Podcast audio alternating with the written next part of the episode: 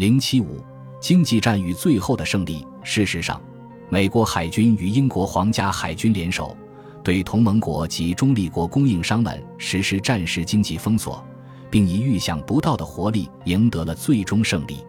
俄国战争失败后，瑞典介入战争时施加给德国的威胁也随之消失。霍华德·克罗与封锁部向瑞典与德国施加经济压力，步步紧逼。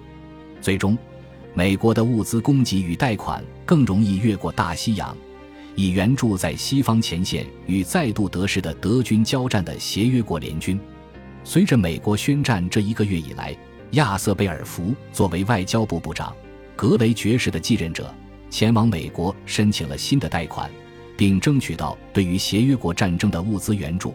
这样的做法都在预料之中。一九一八年十一月。美国远征军在最终击败德国及其盟国的战争中发挥的作用并不大。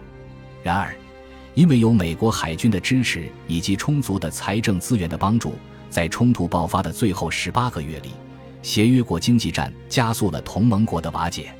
从一九一四年八月至一九一七年四月，协约国实施的封锁政策扰乱了德国经济。日趋严重的食物短缺以及不断产生的国内动荡，使得人心惶惶，引发内乱，例如粮食暴动。一九一七年后半年，更多有效的联合经济战加剧了这些问题在德国及盟国间的发酵。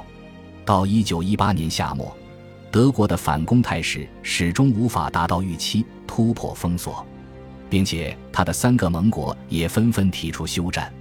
这时，威廉二世政府意识到。自身缺乏持续这场争斗的军事与经济能力，帝国缺少时间和财力去开发因布列斯特合约条款而从俄国获得的资源。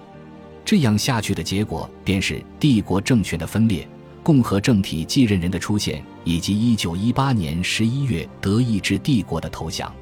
在第一次世界大战期间，经济战至关重要。一般来说。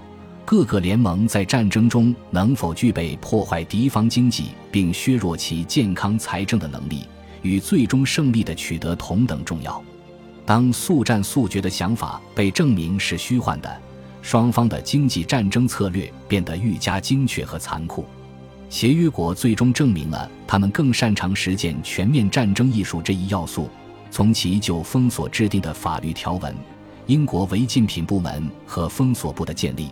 反潜技能的应用，以及他们在一九一七年中前后对中立国家的务实外交中，可以看出这一点。相反，德国与其盟国的经济战争行为过于简单，从中立国家和被占领地区寻求物资供应，同时利用潜艇攻击盟军和中立国船只。当德国领导人采取无限制的潜艇战争时，他们便将美国推向了协约国的阵营。并疏离了像瑞典这样的友好国家。同时，由于基本商品更加短缺，德国和奥匈帝国的政治实力和凝聚力受到打击，从而加剧了其民众的生活困境。尽管这并不是导致德国与其盟国最终战败的唯一因素，但协约国在这场战争中采取的经济策略使同盟国丧失信心，从而削弱了他们发动全面战争的能力。